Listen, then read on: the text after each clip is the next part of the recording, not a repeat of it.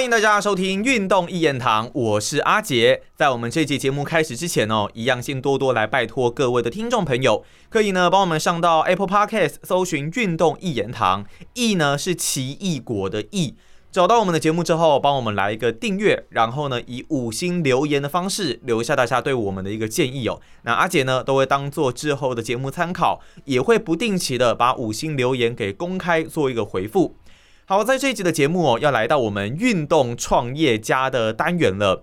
那讲到运动创业哦，可能很多人会认为，例如像是运动用品啊，或者是比较实体的一些创业模式。但现在其实，在网络上也有很多不一样的运动创业的故事哦。那像是呢，最近应该不能说最近啦，近几年非常火红的 YouTube。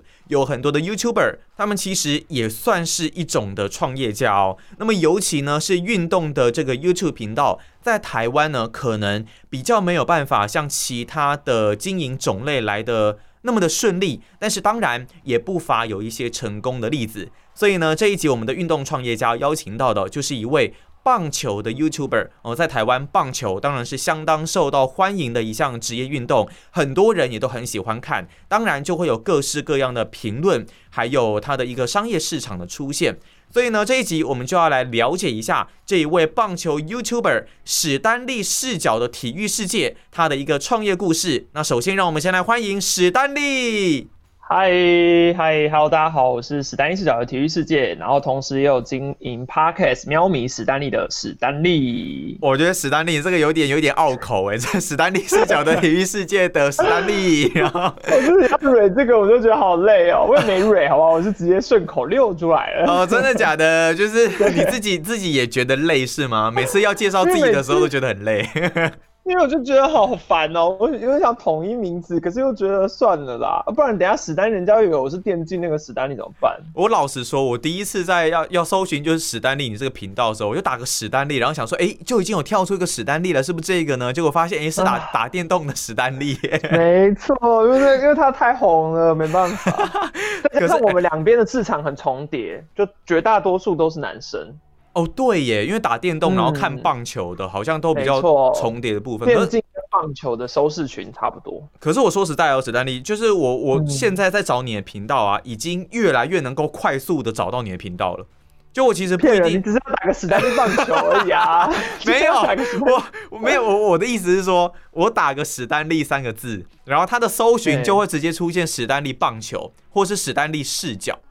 就已经不会像是以前可能，他知道我们两个有关系，所以 YouTube 比较聪明而已啦。啊，你你好不会自我安慰哦，你真的，你一定要找各种主义者啊，你一定要找各种损自己的方法，真的是很上进，很上进。好了，今天呢，邀请到史丹利来到我们的节目当中，当然还是要来聊一下你的这一个频道啦。首先，当然还是不免俗到请史丹利稍微介绍一下你自己的这个频道。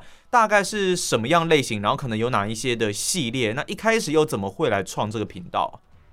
嗯，我的频道就是主要都是在讲，一开始其实想要讲体育一个市场，就是刮胡在体育下。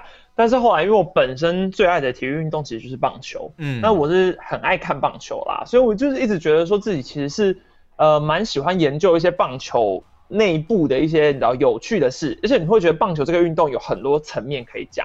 可以讲球员，可以讲很多，比如说战术，还是一些数据，我就觉得它是一个最能够让我发挥的。所以从频道开始之后，就一直从棒球去走，然后棒球之后又再更局限一点，在中华职棒，因为其实中华职棒也算是我最熟悉的。对对，那我觉得也是最多事情可以分享的啦。对，然后慢慢的现在就比较线缩这样子。嗯，你的频道大概创立多久了？诶。都今天是二，应该是快要三年喽。哎，应该是三年喽。嗯，二零一，哎，我记得是二零一八还是二零一？怎么好像是一？哎，好像是，好像是，好像是一九一九一九年初吧，应该是。哎，对对对对，那是一九，那两年，那两，我刚刚想说三年，那我现在还真的是一事无成哎。哎，不会哎，哎，你现在有四万七千多个订阅者，我觉得很厉害哎。可是我觉得订阅其实在这个时代其实已经很不重要了哦，所以主要还是看流量这样子。嗯，就是我觉得从一开始，其实我在一万订阅的时候，其实观看数就可以到现在这个数字了。但是当你订阅数上去之后，你反而流量还是要持续的努力，而不是说你好像有四万七订阅，你每支影片就会有四万七的流量。哦，我觉得现在的环境不是这样。哇，那这挑战很大，变成说其实你每一支片有一点都是重新开始的感觉，你都要你都要能够确确实实的抓住，比方说平均那两三万的流量，你每一支片都要想办法去抓这个量。哎，那真的其实是还蛮辛苦的。所以其实你的频道是不是也有不同的系列？有很多系列嘛？就是不一样的主题。系列的话，其实我觉得最早开始真的把球员，呃，应该说球员就介绍会开始很多人看。是因为迷失系列啦，因为迷失系列是大家其实普遍不会去碰的一个主题。哦，你说迷失是不小心就是可能走偏路这样子的迷失系列，是不是？对对对对对，就是可能以前中华之邦经历很多次假球案嘛。对。那假球案，呃。所经历的球星很多都是那种让你觉得很可惜的，比如说像曹景辉啊、张志佳啊，真的这种哇，这种在台湾棒球史上都是非常有名的棒球星，可是他们却因为呃假球案的事情，那或者是有一些迷失的部分，可能不不只是假球，嗯，呃，可能也有像呃有一些我还没做啦，比如说家暴事件的也有，然后或者是桃色风波的也是有。哎，什么讲什么闲的，是不是？然后，呃，对，他是没，他是没还在啊，还是还在啊？但我的意思是说，就是，就是这个范围，我当初不是想要只列在假球啦，因为我觉得只列在假球有点太刻意针对的，所以就觉得其实台湾棒球确实也有很多是会让你觉得说，哎，他怎么就默默的已消失了？可是很多人可能，呃，一些我觉得那时候之所以这个流量会比较好，是因为很多不是他已经没有在看中华职棒了。可他以前是看过这些人的，所以他对于我讲中华中棒题材可能没兴趣，但他知道这些他记忆中的人啊，所以他就会想要点开来看，就过去的回忆这样子。而且其实我觉得有一个迷思是，我觉得我们小时候很常看棒球的时候看一看，会讲会觉得说，哎，这个人怎么就不见了？那你其实不知道，因为你只是小时候你记得，比如说你记得杨森好了，可是像我可能做了杨森影片之后，很多人就是有在下面留言说，哦，其实我不知道杨森是因为这样离开的。可是其实大家都，对我以为看棒球的人都知道，但其实他们是不太不太了解后面是发生了什么事，他才会离开，只知道他没有在打球了。嗯嗯。所以我觉得这个系列刚好也是可以，嗯，因为我一直觉得这是正视伤痛吧，就是我觉得假球这件事情，你不去谈它，也不代表它不它没有发生过啊，它也是存在在历史的一个事件，所以我觉得是可以拿出来好好的讲的。对，因为其实有蛮多的球迷，我觉得在每一次大家讨论到这个主题的时候，他都是一个态度，就是呃，为为什么时间过了这么久了，或者是为什么这是这么不好的事情，你还要把它摊在阳光下？可是我们有的时候会觉得说，我们就是要去正视这件事情，然后尽量的让这种事情在以后不要的再一直发生，一直出现。像现在我们的棒球环境，说实在已经是。好很多了，所以，我们如果透过这样子的方式，我觉得让整个环境进步也未尝就是也不会说是一件很不好的事情了。我觉得还是必须要能够去正视伤痛。刚史丹利讲的这一个点，而且其实这样子听下来会觉得，哎，像是有这么多球星的一些故事，代表说你自己本身看球的经验也要够丰富。你自己本身看球多久啊？嗯，零零六零七，现在是二零二一嘛，十五年吧。哇，可是我觉得很久哎，因为以我觉得以我的年纪来说，因为毕竟二。我差不多二十五嘛，所以哇，超年轻，超级年轻，真的哦，笑脸郎，真的是啊，现在已经老了，出社会之后你就不觉得自己年轻你这会被很多人打，我跟你讲，这个二十二十五岁说自己老，哇塞，不是啊，可是你不觉得出社会之后每一年时间都过得很快吗？就想说哦，怎么又又老了一岁，然后。好像也没做什么事，就又老了这样。不会啊，你已经频道算是还蛮成功的了。可是我还蛮想知道，是你棒球的初体验什么时候啊？初体验最早以前，其实其实小时候我都还比较有印象的几段是，比如说看中华队比赛的时候，那时候我就觉得，我们家都会聚在一起看棒球。那时候不是只有我我家人，对，还会有一些你知道亲戚，他们一起看。然后你觉得那时候我还记得，我那时候就有跟他们讲说。什么无聊的比赛？到底谁要想要看棒球？我就想说也太久了吧，然后完全看不懂啊！你还记得是什么国际赛吗？可能比方说，完全不记得，我只记得是一个中华队，但是我真的不记得是什么国际赛了。但是 我们希望史丹利可以回去好好做一下功课吧。那个就是 你的那个国际赛第一场到底什么时候呢？我们可以下次再来揭晓，好不好？想不起来。但是我觉得最有印象的呃 play 是。我记得是刘福豪，哎，反正某一个人打满贯炮，跟统一有关。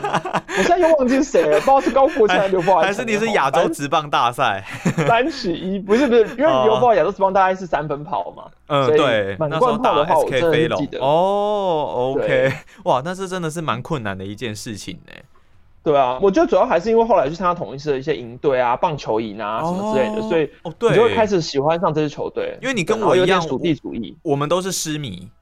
对啊，我们发现哎，怎样？这都是就有一些棒球创作者都失迷，是不是？你看你是失迷，然后台南教学也是失迷，然后然后 对，那你为什么会是失迷啊？是因为台南人吗？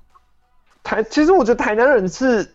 呃，我上次被人家呛说，又不是所有台南人都是失迷。我想说，对，也是是没有错啦，但我只是你知道，这是一个比较好介绍自己的方式嘛，就是你知道，人家问你是不是失迷，就说你是台南人就好了，能浪费一堆时间，就不要就不要在那边，就不要在那边说什么 哦，因为我失迷有什么感情呢？然后怎样怎样怎样怎样，就说哦，因为我是，哎，其实我也都是这样介绍，就是人家会说，哎，那你为什么你啊，可能你为什么喜欢狮队啊？我就说因为。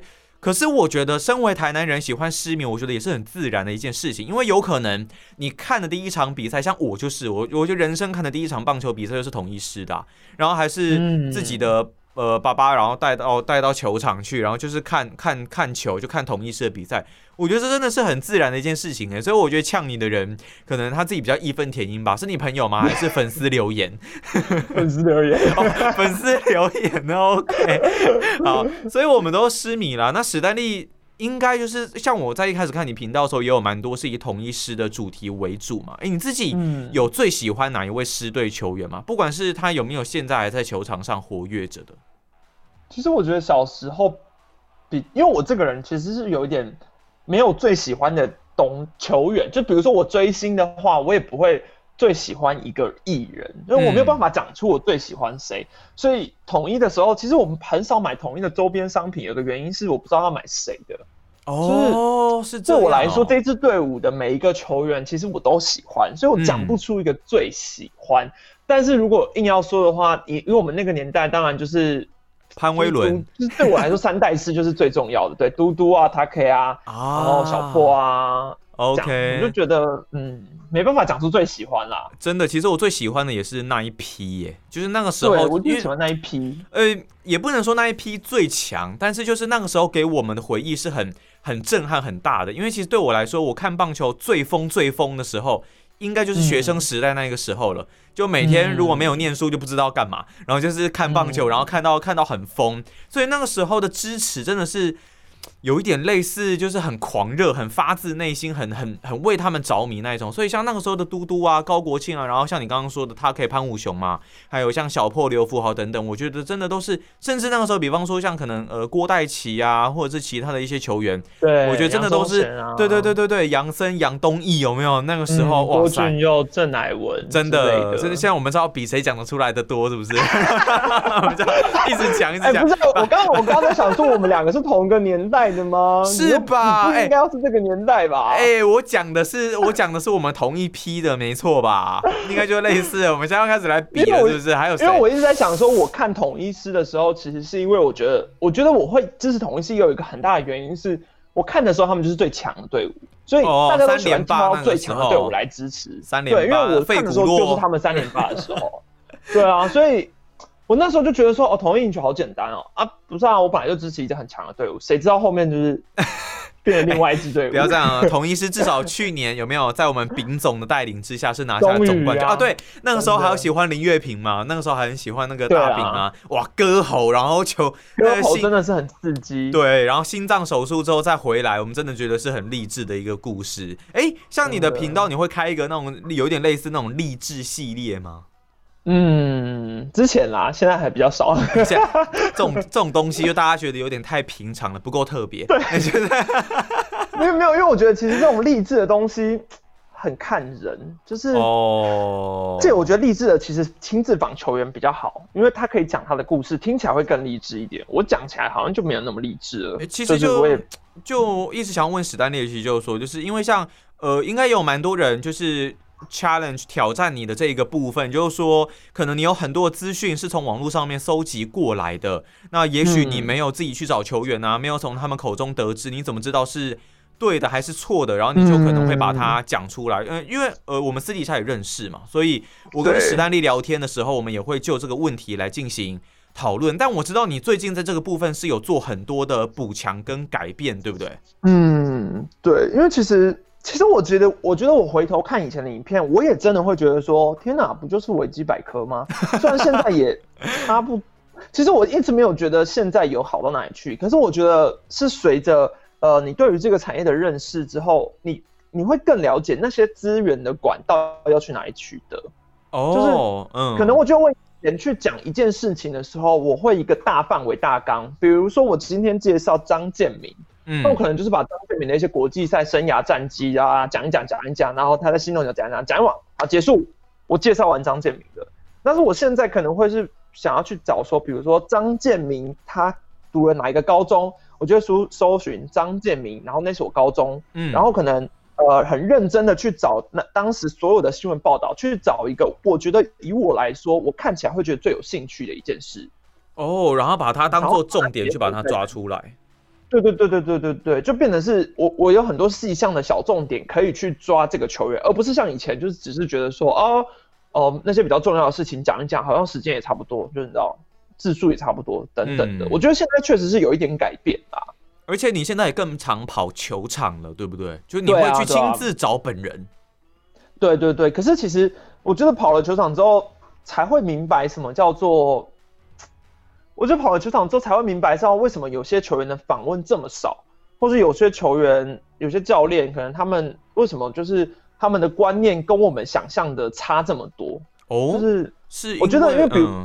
嗯，假设举教练来说好了，可能我想要今天访问某某教练，嗯，那我去了球场之后想说，哎，都没有人做过他的报道啊，那我就觉得我我我一定是大家都没有去做，所以我想要去做，嗯，可是你实际上去问了之后，你才发现，哦，他不受访啊，是哦，会会有这么就直接说他不受访的这种。嗯，我最近就遇到一个，就我经常说，哦，他不受访是不是？嗯，不受访。哦，原来是这样。嗯，我觉得有一些是可能你会觉得说这个事情是比较密心的，可能你会觉得说以球迷的想法就想说啊，这个投手调度为什么是这样？好，那你赛后的时候你去问总教练，呃，其实我觉得对于总教练来说，这些问法在他们的眼里有一些比较极端的，他们可能会想说啊，你是在质疑我的调度吗？其实你到了现场之后，你根本就问不出这些东西，嗯，所以你会发现现场采访真的远比在家里敲键盘想象的还要难很多，就比这些键盘教练来的，就是你想象的是非常非常困难的啦。可是，但毕竟我也是键盘教练出身嘛，所以我觉得很正常。所以，哎，那像是像是这样子的话，也还蛮新闻时代的，就是说在去球场，因为我们都知道媒体界其实有很多的这种所谓前后辈的关系。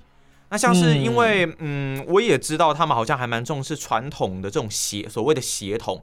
就你如果可能非大传科系正规的记者出身，去现场采访，是不是会遇到比较多的困难？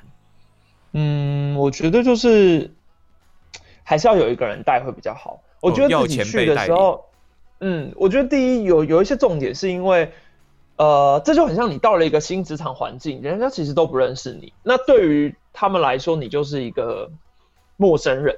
那你已经，你以我来说，我我去球场的时候，其实是没有人带我去，比如说打，就是你知道，到处去递名片啊，然后跟人家说哦，是谁谁谁谁谁。然后我的关系又更复杂，我有点偏自媒体，因为我又不是真的在，比如说在那家公司任职，所以我递出去名片的时候，反而人家会想说啊，你是谁啊？啊，你是哪？嗯，那你开始一开始都会这样。对，那。其实光要跨过第一个门槛就很难了，那更别提你后面你还要经营人脉，因为你要去跟各个球队的公关认识，你采访才能够顺利嘛。不然你一开始你要去跟那个公关讲说，哦，我要访某某某，我是公关，我就想说你谁啊？呃，我我我们球员为什么要给你访啊？那你是你你你你会访什么？他根本就对你不了解，嗯，所以我觉得这是一开始一些很大的阻碍，然后再加上我觉得自媒体这东西让传统媒体。很受到威胁，或甚至自媒体对他们来说是一个很失控的单位。嗯，会想说啊，你就是一个会自己凭着你自己的意志，然后你平常我有看你的影片啊，你都乱讲，什么嗯你你又那时候又不在现场之类的，我觉得他们一定都会有很多想法，所以其实我觉得都蛮正常的啦。我觉得就只能靠自己慢慢的努力，让大家认识你，哎，所以才能够比较好。所以你有遇过这个状况，是说他就是质疑你说啊，你都乱讲，我为什么要把我的球员给你仿？类似这样子。嗯，我觉得好像有遇过一个是，我访完某一次某一个球员之后，我觉得那个那个文章算是很受好评啦，嗯，就是算是点阅率很高。那后来我想要再去接触这个球员的时候，我就可以感受到那个球队的公关有一点不想要让我访他，抗拒，有点抗拒了。对他可能会觉得说上一篇我的报道可能写了太多他们没有想要让大家知道的事。这一类型的哦，对，而且我觉得每个球队的公关文化不太一样，有些球队公关是觉得说，哦，你想访谁你就去访；有些球队是觉得说，你要把你你想要访的东西先告诉我，那讲完之后才能给你访。嗯，那我会觉得，就是我觉得每个球队的标准不一，就反而访起来也会有点困难啦。哎、不过像你现在已经跑球场跑了一段时间，你有觉得就是更驾轻就熟，或者是说你觉得现在大家都越来越认识你，然后越来越顺利这样的感觉吗？嗯，当然是有一点，但是我觉得我还是没有办法在球场横着走路。哦，那是不是要到二十年大前辈，然后就是要像螃蟹螃蟹走路一样？因为我想要的是那种，我今天到球场之后，我可以跟每一个球员瞎哈拉，然后跟记者同业、跟公关讲说，哎、今天要访谁，今天要做什么。我想象的美好媒体人生是这样。嗯，我觉得如果是这样的话，我可以做一辈子，我都没关系，因为我对于访问球员这件事是很热衷的。嗯但是我觉得会消磨我的热情的原因，就只是因为我会觉得那个前沿很累，就是你要先经营关系，跟大家嗯打好交道，然后呃，你要自己突破一个心理障碍，不要让不要觉得说别人都用奇怪的眼光看着你，你要觉得说哦，别人都很羡慕我，明明我就是 YouTuber，可是我还可以去球场采访，你要转换哦心态，才能够慢慢的在球场生存。那以你的想法来讲，你觉得 YouTuber 真的办得到在球场横着走路这件事吗？办不到。啊，真的吗？一定要转换身份吗？其实我觉得也有一个想法是，搞不好未来每家媒体都以 YouTuber 自居啊，大家都觉得是自己是新媒体，哦那，OK，其实就是一样啦。那反而我先来做，说不定我就是翘楚。先卡位，对不对？对啊，因为对先累积经验。你看，你看，像现在球队各各个球队基本上 YouTube 频道已经开始在经营了，对，所以他们已经把整个 YouTube 的重视程度提高很多了。嗯那到时候你反而会，其实我今年去球场会发现，其实电子媒体少非常多。哦，真的吗？就是比如说像未来啊、艾尔达这种，嗯我觉得啦，以往我去北部球场的时候，基本上每次去都一定会看到个一两家是跑不掉的。但我嗯今年看到电子媒体的次数真的很少，只有在那种大事的时候他们才会出现。可是以往会觉得说他们都会来做个你知道日常新闻啊、日常球场球员采访，嗯但可能他们也发现说现在球队自己 YouTube 都会做这种事了，那他们好像也没有必要非得要来了。哦，没有说一定要做这个的必要就对了。对，而且甚至他们可能觉得说，呃，那个 highlight 剪一剪就可以出啦，干嘛还要来球场？嗯节省成本，节省成本，而且又疫。情，哦，对啊对，疫情真的是蛮大的一个挑战。不过我觉得也嗯相对你你这样子占有一些优势，就是如果因为你其实在家自己也可以做很多的一些规划，那还蛮想要问呃史丹利的一件事情是说啊，我们都知道做 YouTuber 你一定会受到很多来自各界的评语，那有正面的也有负面的一些批评。呃，嗯大家都说做 YouTuber 你的抗压性要很高，你的临场、你的反应能力也要很好。在你嗯做这大概两年多的一个时间的过程当中，有没有那种让你真的是会想要流下眼泪的那一种挫折？眼泪的挫折，完全没有，抗压性非常的好。其实我觉得那个，我我觉得我对于批评的接受度还算高，就是、哦其实我觉得你只要是给我那种啊建设性吗？还是说你，其实其实我觉得人身攻击的批评我完全不走心哎、哦，真的吗就是？他如果说哦你长得很丑，嗯或者是你歪嘴，或是去死或什么东西之类的。都没事。那种对那种批评对我来说我是不会走心的，因为我就觉得说，哦，so，这我完不我完全不 care，人身攻击的批评我完全不 care。可是，其实我觉得在 YouTube 上看到的批评，跟在 PPT 上看到的批评是差很多的。哦，的 YouTube 上看到的批评，我觉得我的接受度很高，嗯。可是我在 PPT 上看到，如果是人家对我的批评，我觉得我接受度会变很低。不为什么？知道为什么？为什么？因为我觉得 PPT 很像是，很像是人家特地要攻击你，就是哦。明明他今天 YouTube 频道是他为了看你的频道，他点进来留言批评你，嗯。那我会觉得说这是给我的一个尊重，嗯，就觉得说，哎、他特地点进来骂我，很棒，嗯。我喜欢他的态度，他帮我的嗯。流量就增加了。嗯。但是如果今天他在 PPT 特特地点，就是开了一个话题，或者是说可能人家在讨论别的事情，可能人家在讨论说现在的棒球自媒体怎样怎样之类的，然后就会有人在下面留言说，哦，哦史丹利我不行，对，嗯，史丹利我不行，这种其实这种东西哈，呃，随便一个评论，它下面很容易就会有人附和，嗯那。当大家一附和之后，你会在你的眼中很像是所有人都不喜欢你，哦，我我我觉得我懂我懂那种那种感觉，嗯对，或者说啊，史丹利谁呀？然后就是类类似类似这种，就尤其是底下那种虚文，然后结果出现你的名字的时候哇，那真的是会比较痛苦一点点。可是我相信你做这么久，然后接下来应该也会继续的做下去，应该是会越来越变成无敌铁金刚啦，就像叶军章总教练这样子，是不是？可是我觉得还是真的就是要习惯啦。然后我觉得可能人家就我就觉得啊，反正大家都这样讲嘛，没有一个人会，没有一个人可以得到所有人的喜欢啦。对，就只能这样子去，只能这样子去调整自己啦。嗯，那像是史丹利，呃，我今天有特别准准备一个问题，想要跟你讨论一下，就是说，呃，以前可能我们是文字主流，然后现在也许慢慢的已经变成影片，甚至比方说像我们现在的这个 podcast 的部分又再度的兴起，声音的部分又再度的兴起。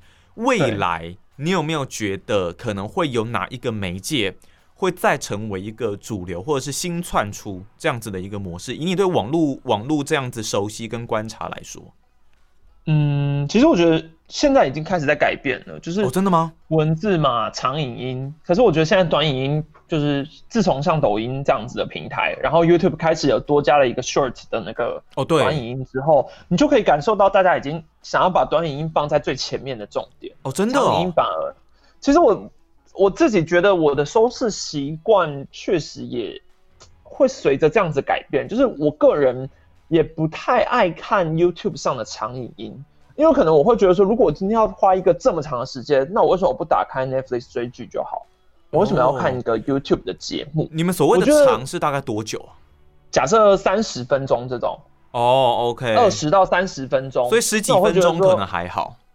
十几，我觉得可能十分钟以内我还可以接受。哦可是因为现在 YouTube 的触演算法、触及率的关系，大家都想要把影片拉长啊，因为这样子你广插入的广告比较多嘛，然后嗯你可能被曝光的次数也会比较高。可是又变成是大家又想要现在又想要推短影音的话，我觉得这两种收视习惯会打架、啊。哎、可是那我会觉得，像短影音这种，它要变成有广告、有业配，好像是很困难的一件事情。对，其实蛮困难的，因为因为毕竟短影音，嗯，没有办法在里面插叶配嘛，除非就是你要先看完一段叶配，然后再短影音，那意义何在？对，所以这确实也是短影音的一个小问题。因为我知道有一些创作者好像是会去专攻短影音，对不对？但我们知道短影音大概最多就是六六十秒嘛，就六十秒这样子的一个时间。可是我觉得就是，比如说你看像，我觉得 VR 就是他们的短影音就做的蛮好的，哦，对，当然他们都是剪中华之棒的 highlight，可是嗯我觉得他们的短语音就是很及时，嗯，而且他们的短语音重点还不是放在比赛内容，嗯诶、是放在比赛的花絮，嗯就是今天比赛有什么花絮，他们就剪出来，然后这反而变成了。就是很多中华职棒的球迷会觉得说，哎、今天 PPT 上面大家讨论哪一件事情，我直接去看 VR，我就可以知道了。哦，就很直接就可以去找他们。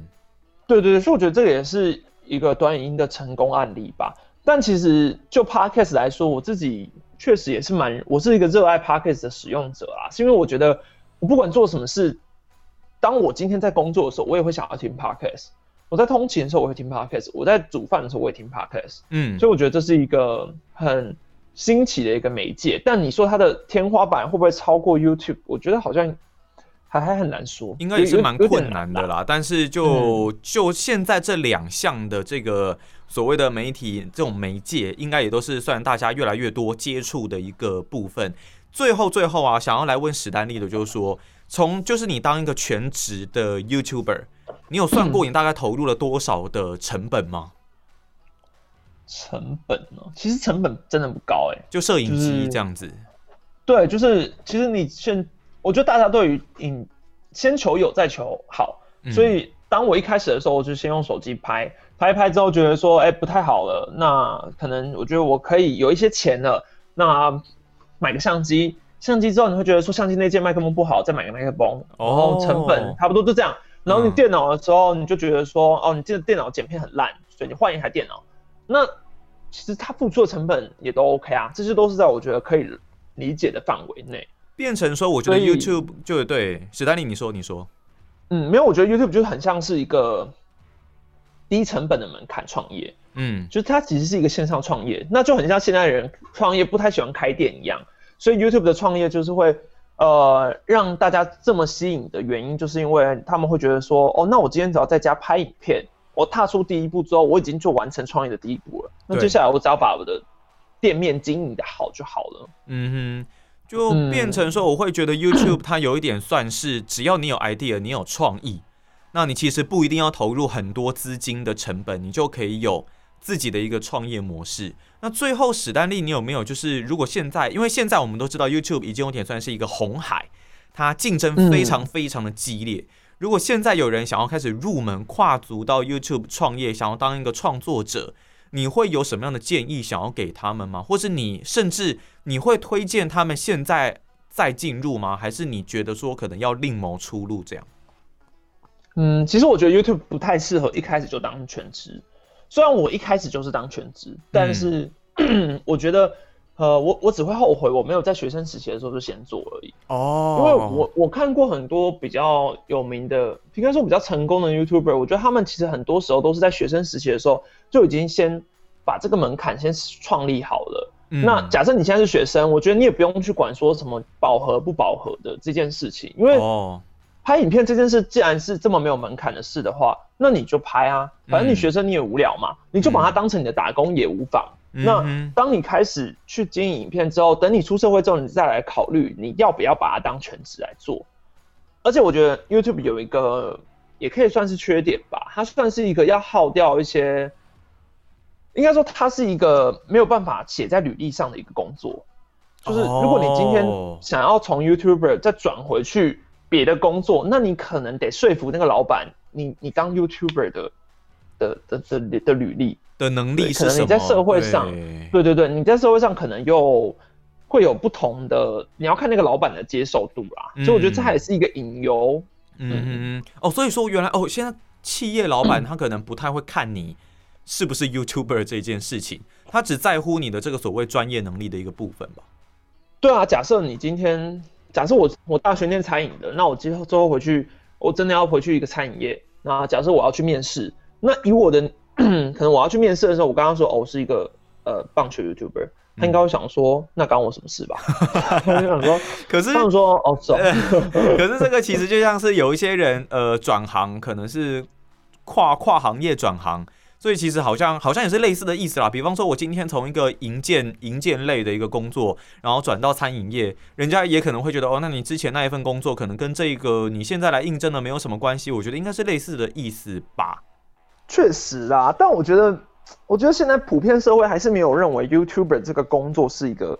哦，工作是一个很正式的正职，他可能也呃，可能劳健保什么的，他如果没有这个，他就不认同。对，他可能觉得说你这个就是一个新兴产业，或是你可以说是你的兴趣，但可能没有办法说是你的工作吧。所以我觉得这也是很多全创作者一直在全职跟兼职之间游走或是焦虑的一个原因。嗯，好，那我们今天当然跟史丹利聊了很多他创立自己的频道，然后还有他关于 YouTuber YouTube。这一些的看法那史丹利的频道呢，叫做史丹利视角的体育世界哦。大家如果有兴趣呢，都欢迎可以到 YouTube 上面好好的搜寻，然后把他的影片最好就是从头到尾全部点过一遍，全部的。如果你真的可以这样做，我真是佩服。超级多的影片，就欢迎大家可以好好的去看一下。那如果呃对于他的频道有任何的疑问或是建议，都欢迎可以到他那一边去做留言，然后或者是呃私讯他的粉丝专业来跟他做一个联系哦。好，那我们今天呢非常谢谢史丹利来到运动一言堂的节目当中，感谢，拜拜，就下期节目再见啦，拜拜。